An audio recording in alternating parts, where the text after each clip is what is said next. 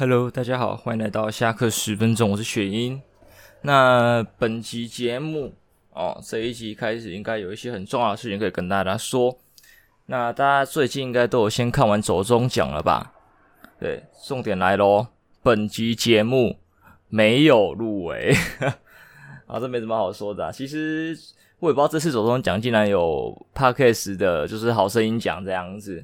那我以为他都只是做一些 YouTube 相关的，我们讲走钟奖越越做越大了。那当然，这期走钟奖的内容我们要跟大家聊太多，因为我到现在都还没看，因为他整个节目有四个小时，然后我最近也不知道在忙三小，所以我这整个周末都没有空去看这些有的没有的东西啦。但是我还是看了两部电影，就是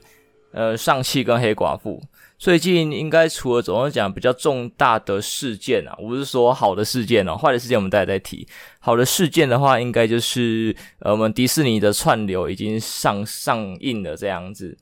那我当时就很想要看，因为那时候适逢疫情，加上我呃朋友没办法，就是说大家一起出去看电影嘛，就是你的观影体验没有那么好嘛。适逢疫情，你大家戴口罩啊，梅花座啊，不能饮食啊。那就会很痛苦，所以上气啊、黑寡妇这两部电影我都没有到电影院去看。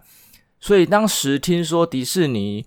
呃，十二月十一月十二号上映的时候就会有这两部电影，我就非常的期待，就是就是那时候已经想好一定要买了啦，这样子，那就赶快两百七就刷下去，先买一个月看完这两部电影，这样我觉得诶非常的棒。除了有一些美中不足的地方吧，因为像是上汽的话，我就是我讲尽量不爆雷，然后就是。呃，它中英夹杂，我本来以为它中英夹杂是一开始啊中文的部分，我原本想说，该不会是要给中国人看的那个英雄电影，所以整片中文吧？后来发现，哎，没有，它是中英夹杂这样子。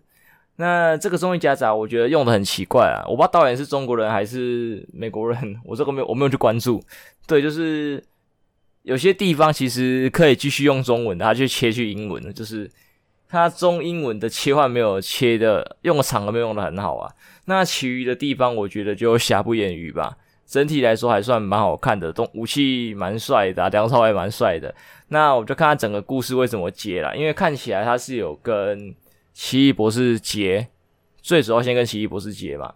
那也是啊，因为毕竟都是蛮中国风的东西接在一起。那我个人其实，在漫威系列电影里面，我其实。最喜欢的应该也算是奇异博士系列，就是他的东西我觉得都蛮酷炫、蛮帅，就是特效一大堆这样子，就蛮喜欢的啦。所以我也一直在等待奇异博士可以出续集，然后等到现在他还没有这样子，对，那就只能继续看后面再怎么掰咯。再就黑寡妇的部分嘛，黑寡妇的一个没有超能力的人，我还没去看一些影评呢，因为对黑寡妇其实我很多。疑问跟一些有兴趣的点，这样子，所以这边可能还是会想要去看一些影评吧。我、哦、说到影评，当我看完尚气的时候，我以为我会看到一些讨论，很热烈的讨论，然后发现去 PPT movie 版上面看，其实讨论非常的少，可能它这个时间点刚好卡，真的就卡在疫情，所以大家没有去看吧，所以才导致讨论度很低。对，因为我发现后来有讨论，也是因为迪士尼放上了。他们的串流平台讨论才有，就是十一月十二号下午之后的文章这样子，因为他们十号下午才把上期放上去这样。那现在十五号了嘛，我还没有去看还有没有一些后续的一些讨论这样子。至少我当天看的时候讨论是非常非常之少的，所以我一些有兴趣的点或是我在意的点，我并没有得到一个很好的解答这样子。那这边我应该后面会再补吧。对，总之我觉得上戏大家可以看，里面有一个生物，我觉得很可爱。如果它做成周边的话，我是真的会考虑入手的。我觉得为了那个生物，你们去看上戏，我觉得是值得的。虽然这个有点夸张，但是我觉得它真的真的非常的可爱。好了，那在我们时间再倒回吧。那本周的一些好的重大事件。跟坏的重大事件，我们就交错的讲好了，让大家情绪切换一下。那坏的重大事件应该就是那个二少打人，还有那个大学生就是撞到那个那个叫什么老那个玛莎拉蒂嘛。那关于这件事情的话，其实如果在一般正常的情况下，我们大家都会去谴责那个二少打人，就是打这么凶啊，然后诉诸暴力，这是不对的。哪怕他原本是正是对的那一方哦。其实二少原本是对的那一方，因为后面的影片其实有释出，就是大学生鬼切三个车道，所以才导致撞到那个二少他们嘛，然后就被打了。虽然有些粗暴言论在网络上，但是我们合理的来分析说，其实大学那种开车方式，首先啊，如果他真的不小心撞到的不是那那群二少，不是撞到轿车，是撞到摩托车的话。那今天被害者就是别人了。再就是，呃，有人提出说台中的 BRT 车道其实会有一点影响。对啊，其实可能本来就是跨跨两个车道了，但是因为 BRT 车道占一个，所以变跨三车道。那有人是说 BRT 车道会导致一些用路人的不方便，或者是一些可能车祸的情况发生。那这个因为我没有在开车，我对这个也不是很熟，所以这个就留给其他人讨论吧。然后再就是二少打人的地方嘛，呃，虽然在现在社会，好像先动手基本上先输啊，就是没有理，但是他基本上他也动的太过分了，对，就是明明他可以安全下装的，但是他却选择动手这样子。那关于他动手这一点的话，如果他不要动的那么凶，他可能也不会受到那么多的谴责吧。吧，虽然这样讲这些无于事无补了，但是总之他动手不对，而且他下手下得有点狠。把人打成这个样子，当网络上的风向的来回转变，我觉得有点拉锯。虽然大大部分的民意应该还是站说大学生这一边，但是在站大学这边的同时，我觉得还是要提醒大家说，呃，他今天会被贬不是没有理由的。对，我不是说，我不会像网络上这么狠说被贬活该，我只能说他被贬不是没有理由的。大家探讨说为什么他被贬。其实这个就讲到，有的时候我很喜欢提的一句话，就是“可怜之人必有可恨之处”嘛。那他是他被点成这样，他是可怜之人啊，是。那他可恨之处啊，有。他开车这样开，真的也会害死不少人。只是今天他还没还没去撞到人而已，对，他还没当那个移动神主牌让其他人出事而已。所以不能说他这样就是对的，这个也是要谴责。所以在这件事情上面，我会判两边都是有错的地方，不能说因为民意偏向。说打人打得太凶，哪怕今天不是二少啦，我觉得我不知道大家有没有带情绪，因为虽然别人就不对嘛，先不管他的身份啊，哪怕他是一个台大毕业生，他今天打人就是不对，好不好？不一定不跟他二少没有关系，不因为他是二少我们就加重罚则，好，就是他可能在道上会就加重罚则。再就是呃，可能社会观感的问题，所以导致说大家可能会比较讨厌别人的那一方。那我觉得也不能这样子，我觉得大家要公平的来看待，对这件事情，我觉得要公平看待，就是谁对谁错，这件事情其实很很明理。那麻烦把身份去掉，对，因为我发现其实有些人在讨论这件事情的时候，已经没有在看事情的本质了，就直接就是觉得流氓打人，对，就是千错万错，错的是流氓，对，就是虽然这样讲好像在帮流氓护航，但是。这件事情套在很多地方上面的话，我想诉诸的表，我想表达的东西就是说，很多事情看的是他的本质，而不是他的身份。虽然他的身份可能很尴尬，对，但是不能因为他的身份就是有一些法则上的偏颇，对啊，因为法律就是要做到公平的事情嘛，不会因为你的身份地位、什么金钱啊、啥小微博诶，就是让法官可以被左右，对吧？我觉得法律是公平的吧。虽然在台湾或者在某些地方可能没有那么公平，但是，但是它最原本最最应该要有的样貌就是公平啊！所以我觉得，我希望大家可以好好的注意这个事情，就是理性讨论，理性讨论。不管在不管你觉得今天就是打人错比较多呢，还是大学生鬼切错比较多，我觉得都理性讨论。没有人活该，就是应该要被贬成这个样子，好不好？也。没有人该就是该被这样鬼切弄弄爆，对，只是今天那个二少没有被被这个鬼切害到出车祸而已，对，就是他们两个的待遇都是不应该发生的，不应该发生的，对，但是我觉得大家要理性讨论，就是如何减少这件事情发生嘛。例如说我们的治安安全网的问题，就是看会更快的有警察可以保护他们，可是我觉得很难呐，因为说真的，他们起冲突是一瞬间事情，所以我觉得这个很难。那做这件事情，我觉得能解决的，应该就是所谓的刚才讲 BRT 车道。如果真的有影响用路人的行车安全的话，那 BRT 车道是可以解决的一个方案。对，相比大家在讨论说什么治安安全网，我觉得这是比较有效的一个点。说真的，你跟人家起冲突，不管他拿刀拿枪啊，一瞬间就捅上来，零点几秒事情，你要警察怎么及时赶到？不可能，好不好？你警察不是神诶、欸，他不是他不会像奇异博士一样画一个圈瞬间赶到，然后还有大脑可以有什么雷达直接接收到哦，有人准备要打人了，对，因为说已经在打来不及了嘛，已经在捅人或是在射杀别人也来不及的，对，看到在这件事情发生之前的几秒就知道，然后画一个圈，然后穿越那个圈，然后就来救你们，不可能，好不好？警察没有那么神。所以我觉得理性讨论就是讨论 BRT 的问题，就是这件事情背后的话啦。如果看深一点，我会看到这个层面这样子。那其他可能还有其他更严重、更深、更值得讨论的层面的话，就留给大家讨论吧。或是看大家有没有什么想法，可以在留言区就是跟我讲，让我也可以行事一下。好，那我们接下来再挑一个好的话题，就是双十一。我不知道这次双十一大家买了一些什么东西，应该。大家都可以过得很快乐吧？双十一这次优惠其实也是越来越没有没有没有以前那么好了。像我自己淘宝我就很有感，我最早期第一次接触双十一都是在大学的时候，那时候就是一直都有听说，但是那时候不会用淘宝。直到我某一次接触淘宝才发现，其实淘宝还蛮蛮简单的，蛮容易使用的，因为它现在越来越人性化了，我觉得啊，越来越方便。所以你的钱钱就是有时候莫名其妙就不见了，因为就按个两下，突然诶，我钱就不见了，奇怪。那太简单了嘛，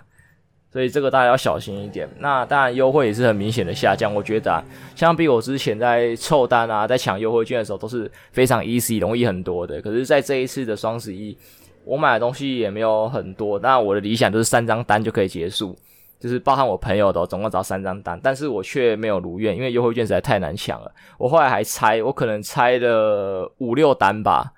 才慢慢的把我的购物车给清空。对，我花了非常。繁复的手段这样子。那关于台湾的双十一，我就没有什么参加，因为我想买的东西基本上，呃，打折力度不够，再加上东西还没坏，我就没有先考虑，所以我就选择去。对，我真心的对面的经济，对不起大家，对不起。毕竟对面真的比较能给出吸引人的价格啦，那真的没有办法。那这次就跟大家分享一下我买了什么好了。我就买了一个算小桌子吧，就是它它的标题写萤幕支架，那它就是小桌子。虽然我不知道我有没有在以前有 po 过我现在桌面的状况，对，因为我的荧幕有点大，所以我是用两个玻璃的小桌子并在一起，然后变成一个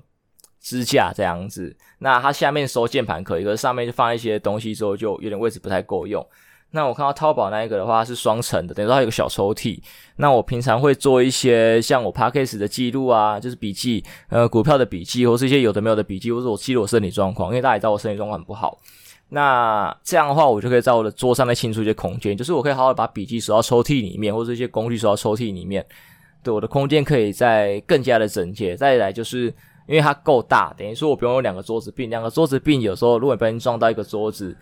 的话，那它。这个合并的地方万一掉，我的荧幕就衰落的危险性。对，所以还是一体成型的东西理论上会好一点。根据种种理由，我就买了，然后还买了个音响吧，对、啊？因为有点有点被我妈影响到啊，因为我妈是用音响在看剧的。然后以前我就觉得音响这个东西就是声音很发散。我以前的音响是我荧幕内建的，那它在后面，所以就是呃。你也知道嘛，就是声音它是从荧幕的正后方往后传，打到墙壁再传给我，那声音就很发散，我听着就很不舒服，所以我就很不喜欢。那长期的戴耳机会影响耳朵，所以综合了我在我妈那边听到的，其实用了一个额外接的音响，效果也好之外，再加上我耳朵的问题，我决定就买个新的音响。当然，其他还有一些酷酷的东西。那基本上都是小乐色啦，酷酷的就可能就是一件外套，然后耳饰吧，因为我的耳环都买那种很便宜的素色的，然后它就很常掉。那大概就是可能半年一年就是买一次，对，反正一个大概就是几几块人民币而已，换算台币很便宜，掉了就算了，反正就是就一直补货。然后一件酷酷的外套，我也不知道这是外套版型好不好。之前买过一件长版外套，我很喜欢长版的衣服，但是我我没有好好的去驾驭它。或者是 oversize 吧，oversize 完全驾驭不了，所以我没有买过。那长版衣服我就买过一件，但是我觉得，呃，它的效果差强人意，可能是因为我太矮的关系吧。那这次又买了一件，我也不知道好不好用。这边总之到时候有机会大家会再看到吧，会在照片上看到。大概这个样子吧。哦，还有懒人毯，懒人毯其实我因为冬天的嘛，就懒人毯是非常好用的东西。感觉上啊，有一直看伊之萌那一种，但我不是买伊之萌那一种的，对，我是买那种就是有点有点像披风型的，我很喜欢那一种。所以像我自己自己家里就那种算是睡袍之类的东西吧。我冬天的时候都是里面穿短袖，然后搭一个睡袍，我觉得非常的赞。当然，因为那是我可能国中、国小在穿的东西。那我现在长大，我大学毕业了，对，出社会了成年人了，再穿那一件有点不适合，应该是国中的啦，国小的应该穿不下。国中或高中那一件更早好一件，当然就是因为体型的变化嘛，那就换掉了。那最后再提一个小乐色吧，买了一些舒压神器。因为有时候为了凑单，就是为了凑那十几块的单，也不能说不划算，就是你，你看你花十几块，然后可以折二三十，我觉得好了，还是算赚了，就是等于说那个东西白送，然后再额外的多折你五块的感觉，所以就有一些小乐色、小玩具这样子。那这个也就不用再多提了吧。那如果它这个东西还不错的话，还不错的话，我可能以后的 Podcast 节目上的照片就会把它试出来给大家看看这样子。其实我在今年的双十一跟去年双十一都有想过买很多日系的衣服，但是我真的很不会挑，而且在淘宝上买日系衣服感觉很怪，然后我搭不出搭不出一个呃适合我的日系风格，因为正常来说我们看那种日系男装的网站，我看到很多一样的那种风格，但是那种风格就不是我喜欢的，对，但是我喜欢的风格我又讲不出一个所以然，所以这件事情我就一直悬着，没有去好好的处理。那我最近也是突发奇想，也是想办法从一些管道，对，用一些 app 啊去找一些，看我会学到一点穿搭吧。如果有机会的话，我希望我未来可以有一个风格出来。对，如果没有的话，我就是一样 Uniqlo 的素 T，就这么简单。对，跟各位男性讲，就是如果你不会搭衣服的话，你就去 Uniqlo 买整套的。如果你觉得买整套太贵，你就买它的素 T 就好了，买个两三件不同颜色的，什么白色、黑色，或是那个。那个米黄色吧，这种很安全的颜色。对，那个裤子也 Uniqlo 随便挑个两三件，牛仔裤基本的嘛，然后再一些可能工装裤干嘛之类，这样子搭配，你就可以弄出好几套、好几种款式、好几种样子。而且这样弄一弄，可能一件两三百，弄一弄两三千块吧，然后会搭成好几套，我觉得是非常划算的，而且也可以达到所谓的干净整洁。扣除掉，如果你不刮胡子、不洗脸、不洗头干嘛之类的，好吧，基本上你你头发剪短，对，你不会整就是剪短，然后洗脸啊干嘛这些都有弄好的话，这样子搭配就是一个很简单的型，对，而且又没有没有让你花很多的心力跟时间，也没有花很多的金钱，我觉得这是一个值得推荐的。我当时也是这样子，慢慢从一些。一些宅 T，然后进化成素 T。虽然我还是有宅 T，就是平常在家里穿，或者是没有要跟别人朋友出门的时候穿的，就是居家休闲的时候会穿呐、但是跟别人出门就不会了，这样子。哇，双十一讲的好长哦，好吧。快乐讲，我们再讲一个负面的，那就是负面讲城市中的影片吧。这个可以讲两个，第一个就是其实。这个影片出来的时候，我也想说会不会是很像的人，因为那时候最早是在霸社看到的，然后才慢慢的烧开这样子。那烧开之后，看各方争议的点都有啊，那我也不觉得有什么好争议的，因为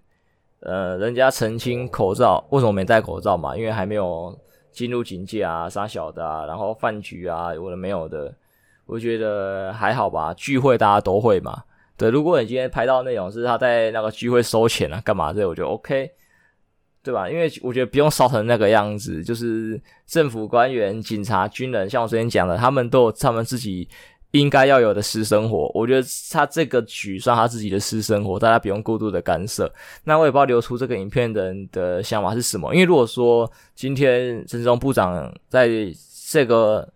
那一天有做一些不恰当的事情的话，那理论上我觉得你应该马上就把这个影片流出来，跟跟。普罗大众说他这个人可能不适任或者怎么样，而不是我记得放了多久，半年还一年嘛，才把这个影片释出来。那我觉得这个实验也就很怪，就像我们常常在看的很多部作品都会嘛，不管是正派或反派，拿到对方的把柄的时候呢，有时候会压着，对，就是等到一个时机再把它放出来，对吧？就只是为了跟大家说这个人怎么样，塑造一个人这个这个人不好的形象而已。我觉得这次也是一样。那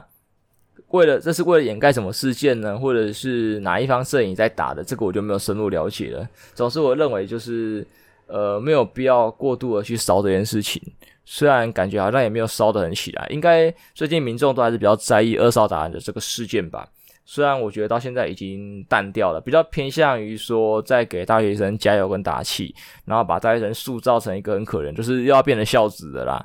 但我觉得不能这样子，他被打是不应该的，他不应该被打得这么严重，他不应该受这么重的伤，他不应该被这样对待。但是他开车的方式也不对，这个大家注意的，而不是今天他被打成这样他就可怜。因为我很讨厌那种死者为大，是他没死，只是我想很重，就是以往台湾常会有这样，就是你像小偷去偷别人的东西，然后被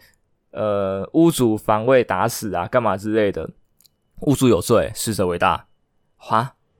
我不懂诶，他犯法影响到我，然后我正当防卫，对，二少那个就不算正当防卫啊，那个过度了。但是如果正当防卫失手干嘛的，哇，死者为大。像之前那个不是有一个退役军人嘛？还是什么啊哥的，就是家里遭小偷还是抢劫什么的，然后就失手打死。对，不小心打死，然后好像也是判有罪吧，好像今忘记，好像有二审还是三审，然后最后结果还是有罪。这个我觉得真的有点水小，因为像我记得在有些国家是可以的啦，合理，但是这样讲也不对，因为毕竟我们身处的地方是台湾，所以可能要用台湾的法律来看。那我觉得大家的标准就要一致的啦，因为如果这这件事情要用民意把它戳成大学生没事的话。那为什么当初那那件海军不小心就是弄死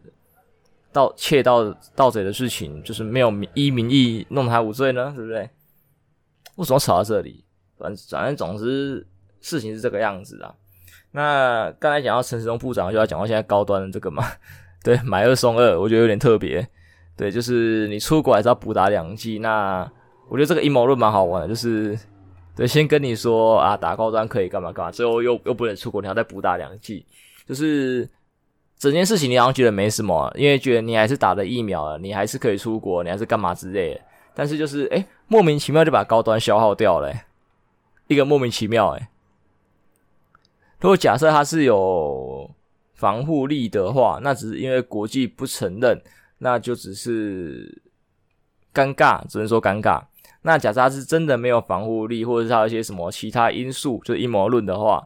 那就是这波操作很其实很厉害，莫名其妙的让大家消耗了高端，然后又打起来疫苗，等于说你民众要该突然也该不起来什么，因为你还是打到了正常的疫苗，但是高端疫苗莫名其妙的被消耗掉了。我觉得这是一个阴谋论蛮好玩的地方。啊，这个阴谋论我本来没想到，我是刚好听到那个争论节目有在有在说，我觉得诶、看他们在这么用，其实很屌，都可以想到一些有的没有的理论，那也不知道真的假的，但是理论上都可以对对对方造成一些影响。像陈东部长影片也是啊，我觉得这都蛮好玩的。